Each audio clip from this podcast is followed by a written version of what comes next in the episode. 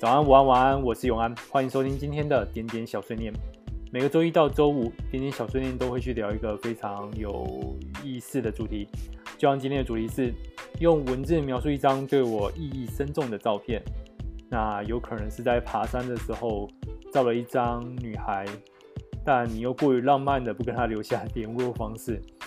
呃，我会在这边跟大家分享来自于 Minida 点点点友们根据每天的主题分享出来的有趣故事。Minida 点点呢，你可以在 App Store 上面搜寻得到 M I N I D O T。如果你用 Android 手机，那你可以持续的订阅我们的点点小碎念 Podcast。点点小碎念 Podcast 在各大平台上面都收听得到，Apple、Google、Spotify、Anchor、SoundOn。我们除了每天会去聊一个主题之外，也会再跟大家说隔天的主题是什么。所以你也可以透过 email 的方式写信给我，分享出你的故事。好，那我们就开始今天的故事分享。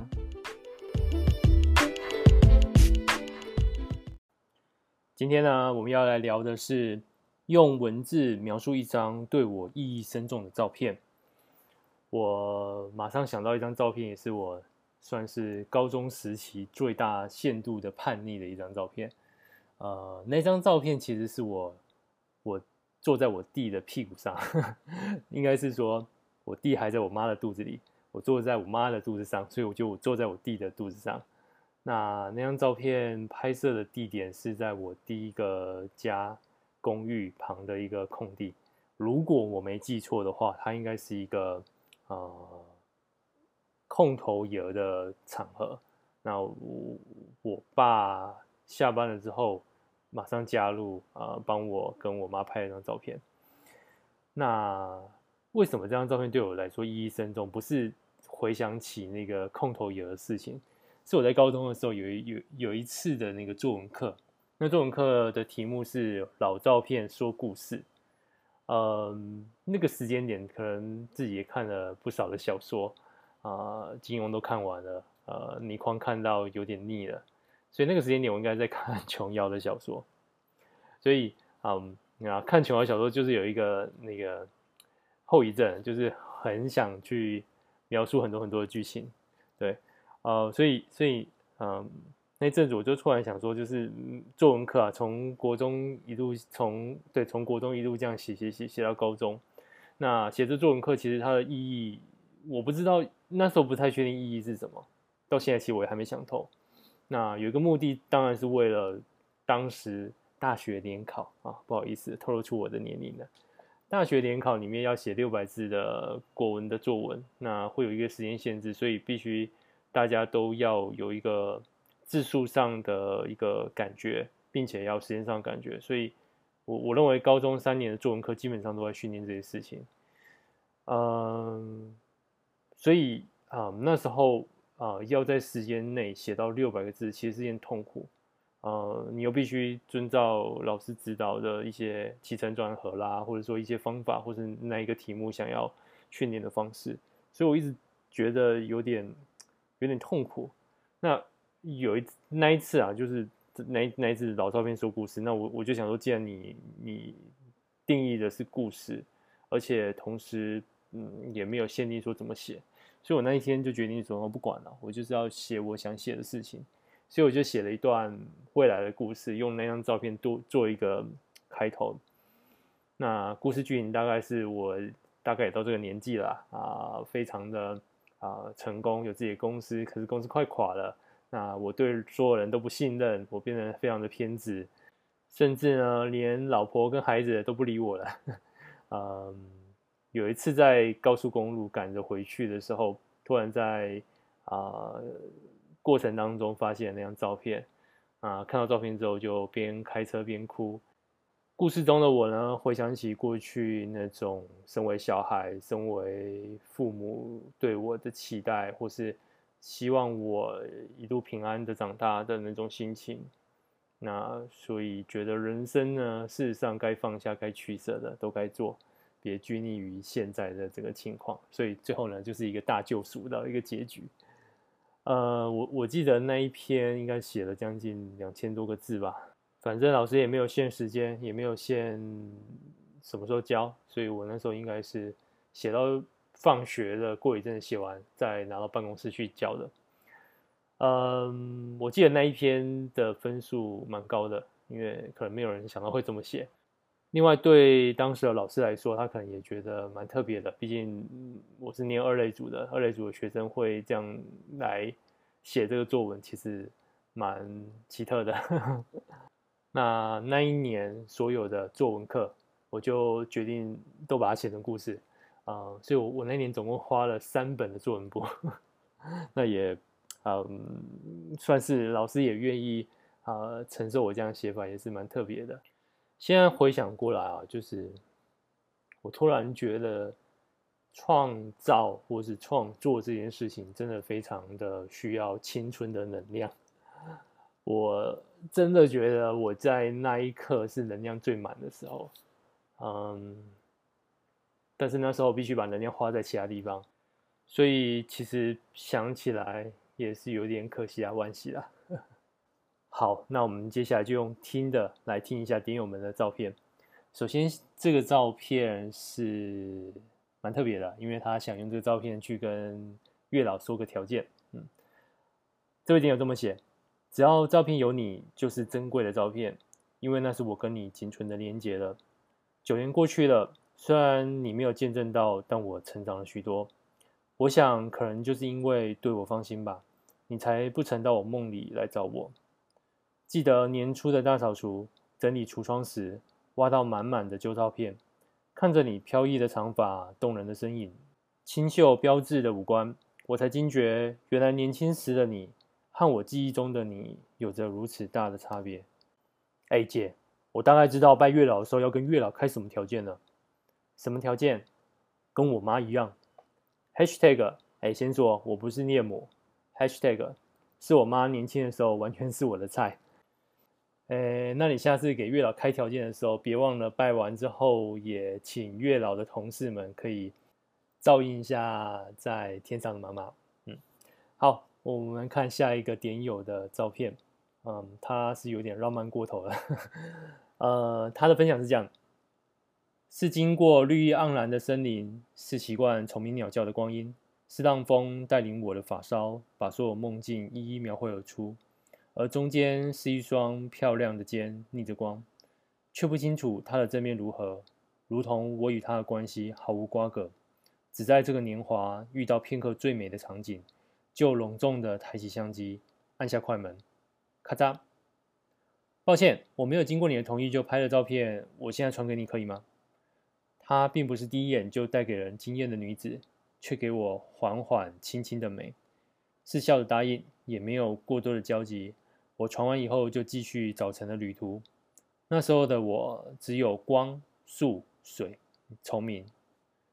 于是，在山的另外一头，我们遇见了，笑笑打声招呼。被要了联络方式，我拒绝了他，说：“你喜欢就换头贴吧。如果哪一天有幸看到，那就会是很浪漫的片刻；若没有，也足够美好了。”哎，不知道在密林大能不能让你遇到这一位 女孩。哎，不过没关系，还有另外一种方式，你不如你就把那个推荐一下我们的点点小学人 Podcast，越多人听到呢，终有一天他也会啊、听得到，他就会换了头贴，你就可以遇到他了，嗯，好不好？接下来下一位是跟爸爸的回忆有关，那蛮长的，也挺有意思的。他说那是放在我桌上的老爸的照片，但老实说，真的没有什么特别的意义。就是学但丁把妈妈的照片放在桌上而已，因为自己真的很崇拜但丁，所以只是中二的模仿这件事。我发誓，我放上这张照片真的是这么想的。若真硬要有什么意义，我想就跟丹尼一样，能在桌上摆着离世并思念着的亲人照片。这点有所叠合，让我感到有些许欣慰。括号中二到破表。今天跟那天一样，都在下雨。如果只是单纯的看着你的照片，其实我不太会有什么情绪。偶尔看着看着，发现自己露出跟你一样的笑容，跟照片上一样，你的笑容。那是一张在老家拍的照片，双手插放在桌上，耸起双肩，然后抬头微笑的看着镜头，很普通，却是我少数能留下的你的照片。妈，如果今天像这样下雨天，就会很常想到你。不行不行，我发誓今天一定要打点有趣的（括号无聊的坚持）。学校一次的防火演习，家长要陪学生到场进行模拟训练。首先从高楼悬吊下来的演习，消防人员要求自愿人士举手参加。我有惧高症，压根就不想上去，当时也没有举手。儿子，你的腋下破了一个洞耶！啊，有吗？在哪里？括号为了查看破洞，所以我手举起来了。消防人员指着我大喊：“很好，那位志愿者上来进行模拟。”状声词：“老爸你。”老爸说：“早去早回。”然后我挂上装备，上上下下悬吊了好几次。括号状声词：“唯一的感想是下面好痛。”括号装备是从胯下装上去的。我们一家人一向没有什么音乐天分。父母没有，三个小孩更没有啊！但最小的妹妹会跳舞，所以应该是家门不幸。总之呢，我就是连吹直笛还是打三角铁都会被音乐老师叫去罚站的程度。小时候能玩鞭炮，大概就两个节日吧，中秋节跟过年。我不太敢玩冲天炮，更别提用手拿着，我生怕在我手上炸了个开花。好不容易提起勇气去玩，却是在地上点火，并且让它径直往前冲，然后炸开。对我来说，就像是亲自发射炸弹一样。小男生都喜欢这样的游戏。在学校几乎不怕炸到别人。我们那个学校晚上人很少，基本上我能尽情的乱炸，将冲天炮放在地上点火，瞄准洗手台发射，瞄准溜滑梯发射，瞄准司仪台发射，瞄准侧门发射。往侧门这发，我有想到，要是飞出去侧门往马路去怎么办？本来想一脚踩住，却扑了空。括号，其实应该是我怕挨炸而不敢踩。我紧张忐忑地看着这发往侧门的冲天炮，而这时侧门却打开了。我心想，要是在门口炸开，就不会冲出去而庆幸；但要是不小心吓到开门的人，就不好了，所以我得赶快跑。跑之前呢，还回头确认一下这开门的人，结果打开侧门的是家父。呀，我想起来了，老爸他说要去买一袋冲天炮回来给我玩，还好冲天炮没有炸到家父，万幸，并没有。冲天炮不偏不倚的将家父手上那塑胶袋拦起，然后炸开。以前路灯什么的都不算多，深夜的学校更常常是昏暗的，但此时此刻。这间学校应该是当时最明亮的地方。本来乌漆嘛黑，应该看不到四周的侧门出口，此刻却能清晰地看到家父惊恐的脸庞。咻！冲天炮的发射音开始此起彼落的从家父手上的袋子炸出。啾啾啾啾啾啾啾啾啾啾！每一发呢，都伴随着瞬间的光火，然后又随即按下。每次光火亮起，就看到家父闭着眼睛哀嚎，随着“啾”一声后按下，反复数次。而每一次亮起火光，就看到家父切换各种角度哀嚎的脸庞。家父挣扎的脸在火光之中闪烁，他吓得当场抛下手中那袋冲天炮。此时塑胶袋掉在地上后，导致里面的冲天炮飞不出去，直接炸开在里面，瞬间整个袋子燃起。状况越发混乱，整袋冲天炮在家父脚下炸开，真的就是炸开，好像踩到地雷那样，毫不留情的炸开。又是一阵火光四射，啾啾啾啾啾啾啾啾啾！家父一边跳舞一边哀嚎，撞生词，撞生词，撞生词，撞生词，撞生词，撞生词，撞生词，撞生词。中途好像还被炸到胯下，他开始学习 Mike Jackson，然后依然持续挨炸跳舞。我脑中一片空白，完全笑不出来，就是看着家父学着 Mike Jackson 跳舞，在火光四射中一边骂三字经一边跳舞。炸了多久，我真的不记得了。最后我一边哭一边挨揍。现在想想，小妹那么会跳舞，应该遗传自老爸吧。而真正家门不幸的是我这个对老爸 射冲天炮的逆子（括号手帕擦泪）。这段故事除了 Michael Jackson 的舞之外，是不是还隐含了一点因果循环的寓意在里面？因为你有提到都跟胯下有关，不管是你的消防演习，或是后来你爸在冲天炮里面的那段舞蹈。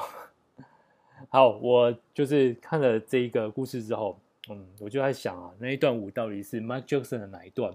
我首先想起的是 Thriller，因为可能跟晚上有关。Thriller 就是那个在走夜路回家的一个故事嘛。那所以呢，我原本是想应该是 Thriller 那段舞。可是又看到胯下这个关键字，所以再看了几个 MV，像是 Smooth Criminal 或是 Big It 嗯，我觉得最像的、最能够搭配你的这一个画面的是，请大家去看 Smooth Criminal 的这段 MV，因为啊、呃，里面呢除了有招牌的动作啊、太空漫步或者是四十五度角之外呢，我觉得。啊、呃，当然那个胯下的动作也是算 Mike Jackson 经典。那除此之外，里面还有那个啊、算是类似鞭炮声的节奏感。嗯，所以呢，在我的想象呢，就是可以搭配 Smooth Criminal 去啊、来看一下这段故事。好，那念这段也有另外的原因。嗯，其实我真的觉得这个故事有趣又有点感伤。那在留言里面呢，我看到有人因为有阅读障碍。看不完，所以我决定就把它念出来。如果你有听到的话呢，呃，你必须把这个 点点小碎念 Podcast 分享给三个人，要不然呢，你可能啊、今年的中秋节会跳 Mike Jackson 的 Smooth Criminal。嗯，好，那我们再看下一个点友的分享。嗯，下一个点友的分享，他的照片蛮特别的，因为虽然是他的照片，不过。这件事情是那个照片同样时间点发生的事。嗯，我们先来看他的故事。一张在一三六县道被拍的追焦照。那一年刚上大学，爸妈买一台新车给我。男生嘛，牵着新车总喜欢到处跑。那时候对于人身物品安全装备没有什么基本的概念，戴了一顶 五百九的熊大安全帽就往山上跑。那天天空很蓝，阳光很大。在家闲着没事，就骑上我的摩托车往山上跑。还记得过了一个那边的车友叫做大锥湾礁的地方，手机里的音乐暂停了，荧幕显示着我妈的名字来电。我以为是偷跑出门跑山被我妈发现要被骂了，但听筒另外一端传来是我妈啜泣的声音。她跟我说，表哥早上下班的回家路上被一台开车酒驾的人闯红灯撞上。当场没有呼吸心跳，我爸爸在赶去高铁载我姑姑的路上，要我先回家等一下，来载我一起去医院。我永远记得那时候心跳加速，脑袋一片空白。到了医院之后，等着我们只有一张死亡证明。医生说，开车的驾驶车速很快，撞击力道大，只有进行初步的伤口缝合，并跟我们说，如果我们想要并且不害怕的话。可以在医院看一下最后一面。我看了，我爸爸、姑姑都看了。我姑姑真的是我看过最坚强的女性，她没有掉泪，但我知道她坚强的表情背后的悲伤。下午，我们去交通大队看监视器，承办的员警也很直接告诉我们，肇事驾驶是连续闯了好几个路口的红绿灯，刚好在我表哥回家的那个路口撞上他。我表哥的机车也被拖回交通大队放着。我走出去一看，车头全毁，全罩式安全帽也都破裂，车上还挂着他下班要买回家吃的早餐。后来在办表哥的后事及法会时，没有半次看到是那个肇事驾驶出面，也没有看到他有任何的悔改心意，甚至还在自己脸书上说：“我们的球场都是人性的贪婪。”只有在告别式那一天。穿的像要参加喜宴，浓妆艳抹，在会场外面哭。我所有的悲伤、难过、愤怒，都在那一刻爆发。我按着他的肩膀，大吼他，叫他滚，就差那么一点，我的理智线就会断掉，我的拳头就往他脸上招呼。但我没有，因为姑姑特别交代，不要打他，他不想让我动手。不想让我的行为成为那位肇事驾驶，然后判轻一点的借口。他后来还很理所当然的去申请调解委员会议，他的饭后态度甚至连调解委员会的委员都直言：你一点犯错悔改的态度诚意都没有，那你还好意思申请调解会？你是要调解什么？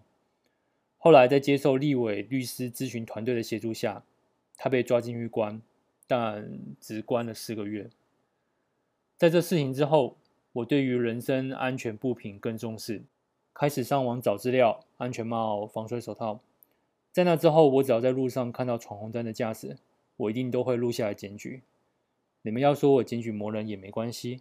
如果我检举你一次，你下次闯红灯前会再三思考，甚至变成守法，那我可以当检举魔人，没关系。这个分享会让我先想到，我开始可以骑车的时候，嗯，父亲跟我说，嗯，其实你不要担心你去撞别人，而是要去防止别人来撞你。呃，可是我后来也想，像是这样子。酒驾的事情，事实上是我们这些正常人、守法人防也防不了的事情。那其实这个酒驾该怎么说呢？到底要有什么方式很好的去管理它？我觉得到目前为止，似乎还没有一个好的方法。那除了就是，当然我我真的觉得，就是大部分人就是都是会去遵守这一条。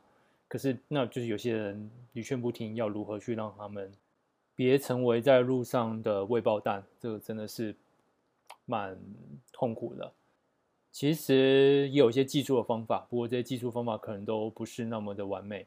呃，我有之前在看公司的那个谈话性节目里面聊这一块，那我我倒觉得有一块呃蛮不蛮特别的，就是呃他有去比较。台湾跟其他其他国家，欧洲或日本的驾照的通过比率，那台湾驾照通过比率太高了，呃，会有几个点啊，当然就是就是大家都可以上路开车嘛。那另外一个点就是，就代表我们在审核一个驾驶人是不是够资格上路这个关卡太松了，呃，所以如果说啊，我们今天可能会造成一些不便，你没有那么方便可以。很简单，就是上路的话，那你可能要花很多的时间才能得到这份驾照。那可能对人来说会稍微比较珍惜，或者是说，其实你真的要得到，也不是一件那么容易的事情。当时听到用这种方式来确保大家用路安全，也觉得蛮特别的。不过，我想这应该是蛮难的啦，因为如果用这种方向去立法的话，我相信到时候因为又会有各方面的一些压力。嗯好，我们来看下一个分享。啊、嗯，下一个分享我是想敲碗了，因为他最后写的待续。好，他是这么写的：这张照片你还留着啊？阿志拿起柜子上存放在相框里的照片，是一张拍着两个人一起望向大海的背影。看着照片背面上写了一行字：这里有你，有我，喜欢听你口中说着我们，幸福就是这么一回事吧。是啊，大概是我留下唯一跟他有关的最后一件东西了吧？那为什么只拍背影？因为那天在海边，他这么说过：“你把相机架在那里吧，然后拍下我们一起看着大海的背影吧。”为什么是拍我们的背影呢？假如啊，哪一天我离开了你身边，当你过了好些年的时间，再次翻出这张照片的时候。我希望你是很用力、很用力的想起我曾爱你的模样，这样一来，我又能在你心里多待一阵子了。然后露出一个捣蛋的笑容，再紧紧抱住我。傻瓜，我们永远不会分开的。后来我才知道，永远是太昂贵的誓言，是我给不起的。你还怪他吗？阿志递来一瓶啤酒。怪他？我还能怪他什么？用力喝了一口。怪他当初的离开，而且自始至终都没有告诉你过他生病的事情。我不知道，有些时候会想着为什么他要自己一个人承受这一切，为什么不告诉我，让我陪着他一起走过这些痛苦？但是后来想想，如果不这么做，就不像他了吧？他就是这样的个性，永远不愿意成为别人的负担。但是他忘了，忘了把我有多爱他也列入考虑。最后，连我再一次拥抱他的机会都失去了。至少他的家人最后告诉了你一切，让你在机场接他回台湾了。他在天上也不会愿意看到你现在这副模样，好吗？走，志哥今晚带你去嗨一下。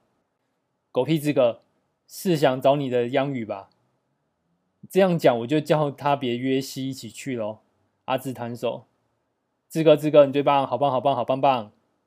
装声词装声词装声词装声词。然后阿志看着我，我看着他，两个人一起笑着。我知道你又要在我心里多待一阵子了吧？待续。嗯，我对待续的故事一向都很有兴趣，记得要回来再分享后续喽。好，那我们再看一个分享。这位点友描述的照片是照着他的阿妈。他说：“是我生命中很重要的人，也是家族里最高的精神指标。家族亲戚之所以这么团聚，全都因为有阿妈。阿妈一手撑起这个家。太多故事无法一次讲完，就留在以后说吧。今天我想拍张照片，或许现在不怎么样，但总有这么一天，它将会变得很重要。”以前阿公阿嬷退休后开始学着唱歌，一字一句慢慢学，什么歌都学，但就不学这首《给熬》。原因据说是阿公觉得这首歌不太 OK，可能是写的太写实，可能太感伤，所以阿公阿嬷都不唱这首歌，也从来没有在家里点过。（括号之前点一次也被阿妈讲，但我今天默默点了这首《给熬》。阿嬷也是在一旁慢慢跟着唱，一句话也没说。也许是阿嬷这七十年来的感触吧。我也很努力的把它唱好，然后就默默的拍了这张照片。愿阿公也能听到。但邓启的时阵哪搞，我也努力先行，因为我唔敢帮你为我目屎流。好，我们今天用照片来说故事的分享，我们就先到这边。其实今天的故事都蛮精彩的，大家可以在 MINITAR 点点上面看。那我们先来看一下明天我们要聊什么主题。明天聊主题我也觉得蛮有意思的。明天主题是写这则故事前我正在做什么，也就是说你呃要跟我们分享这个故事，不管你在 MINITAR 上面分享，或者说你用 email 写信给我之前呢，你在做什么事情？把这件事情写下来再写这封信，好像有点奇怪啊，鸡生蛋，蛋生鸡的问题，嗯。好，那希望可以在点点或者是透过 email 方式呢，可以看到大家有趣的分享。呃，另外就是持续啊，还是在征大家的晚安，嗯，可以各种形式都可以。那你可以在 Anchor FM 上面录一分钟，或者是直接寄信给我，也都没问题。好，那今天的故事分享就到这边喽。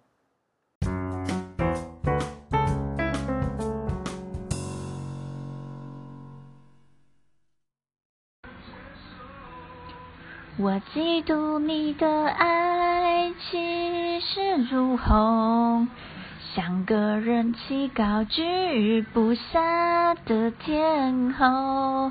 你要的不是我，而是一种虚荣。有人疼才显得多么出众。好，感谢这位点友用天后来跟我们说晚安，因为。没有点有唱加后，所以我知道播天后啊，不是啊，那个我我我其实觉得任何的方式来跟大家说晚安，我都蛮欢迎的。那如果可以的话，能不能在唱完歌后面，只要再说一句晚安就好了，好吧？那在这边也持续去征求大家的晚安，希望大家可以用任何的形式来我们这边跟大家说晚安。那今天后面想跟大家聊的是一个。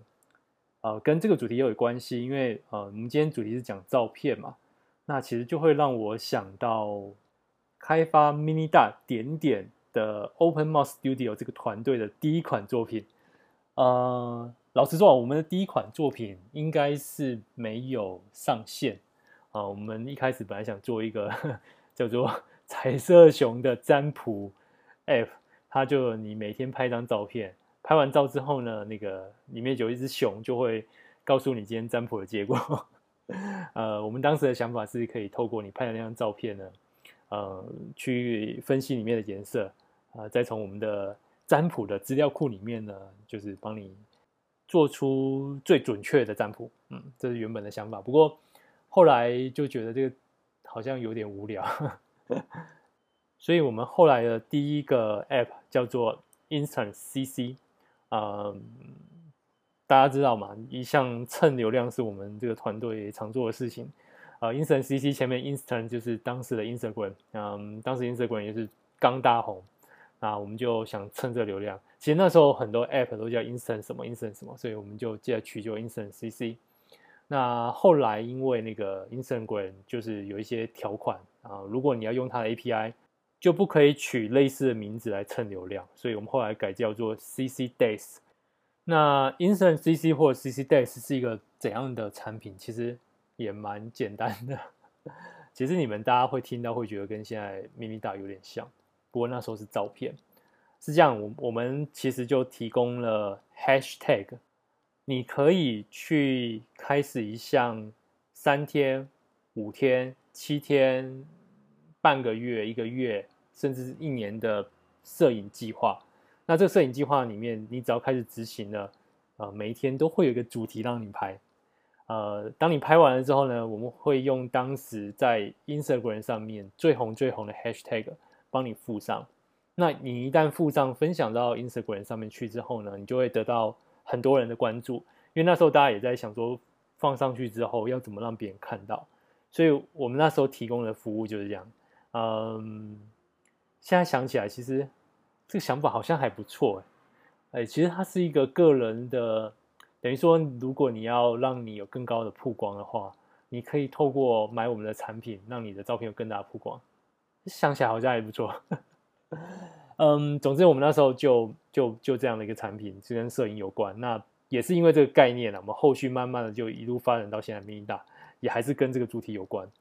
那为什么我们会想做这个主题，也是跟我们决定要创业之前，我们去参加一个二十四小时摄影比赛，应该现在都还有办吧？那是一个精品的山西连锁店办的，因为。啊、那时候山西最红的就是数位相机，所以他们也就顺道办这个比赛。呃，会在各个城市办。呃，比赛的规则就是二十四小时，呃，每一个时间点都会给你一个题目，你就随那个题目去拍摄。啊、你要在这二十四小时之内把拍摄的东西啊、交到最后，最后交到一个地方啊、最后他们会选出一些很好的作品。我觉得这个主题都很有意思啊，就是那时候我选择在高雄。那这个高雄其实是我很熟悉的地方，嗯，可是有那么多题目之后，你就会发现你会用不同的角度去看你熟悉的地方，嗯，所以这也是促使我们有这个想法的念头。那大家也会发现，这个念头其实一路上从我们最早的产品到现在咪咪达都一直在。事实上，我们往往会错过生活中或者生命中一些平凡的片段。然而，当你要想起的时候，这些片段往往是非常珍贵的。那你可以透过用文字的方式，或者透过用照片的方式把它留下来。这就是我们一直以来想做的东西。嗯，不过我觉得那个那个二十四小时的那个比赛啊，其实我觉得到后半期都有点跑偏了，因为我知道后半期大家都想得奖，都想曝光。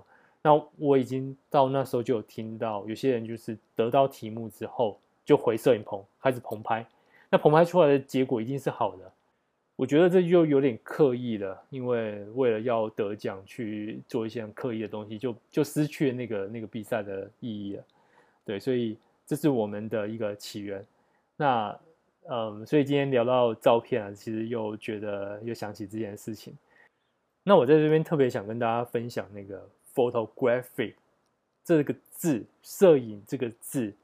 它的字源，原因是因为我那时候听到这个啊、呃、这两个字源就觉得 OK，嗯，摄影就是这么一回事，呃，可以这么我们把它拆成两个字，photo 跟 graphic。那 photo 呢，在古希腊文的意思就是光，那字尾的 graphic 在古希腊文呢，指的意思就是以特定的形式来重现某一件事物。所以呢，photographic 事实上就是指的是用光线来重现某个事物。那也就是啊，在取这个字的时候，真的非常有巧思。因为最早最早的摄影机，它就是把光抓到底片上，把它重现描述一件事情。那其实我也觉得，摄影这件事情就是把那个当下凝结住。那那另外一方面呢，文字也有它的方便性，这是我认为的。所以不知道大家觉得如何呢？嗯，可以再跟我分享一下关于啊我们这些产品的想法。如果大家想跟我讨论的话，也是非常欢迎。好，那我们今天的点点小训练就到这边。这边还是希望大家觉得我们点点小训练有趣的话，记得订阅它，并且帮我们 啊、推荐给你的身旁好友，因为啊。今天也不用担心你的东西会被我念出来，因为反正我都是匿名的，我也不会特别讲名字，甚至有些时候呢，我还会特别把那个关键字把它码掉，或是用其他的代称。所以呢，大家可以放心的推荐给你身旁的人。好，那祝大家今天晚上有个好梦，晚安。